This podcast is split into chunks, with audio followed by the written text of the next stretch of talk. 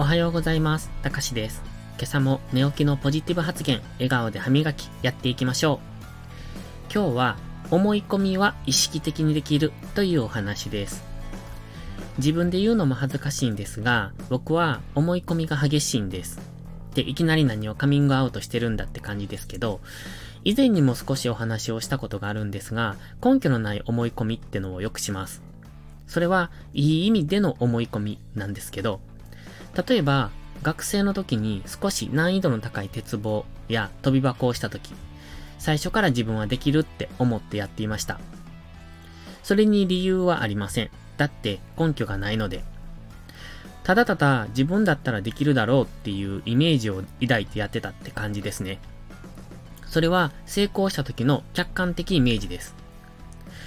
どうしてそんな風に考えるようになったかは思い出せませんが、これって大切なことだと思ってます。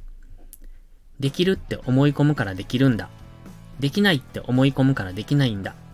もちろん、結果、できない時もありますが、それはもしかしたらイメージや努力が足りなかっただけなのかもしれません。ライト兄弟の作った飛行機はほとんど飛べないらしいです。でも、その兄弟は飛んだ。どうしてか。もちろん、思い込みだけで飛べたら魔法ですよね。でも、飛べるって思い込んだ結果、本来飛べないはずの飛行機を飛ばすことができる技術を身につけたんです。すごくないですか？つまり、思い込みとは、それが正しいかどうかじゃなく、その人がどう思うか。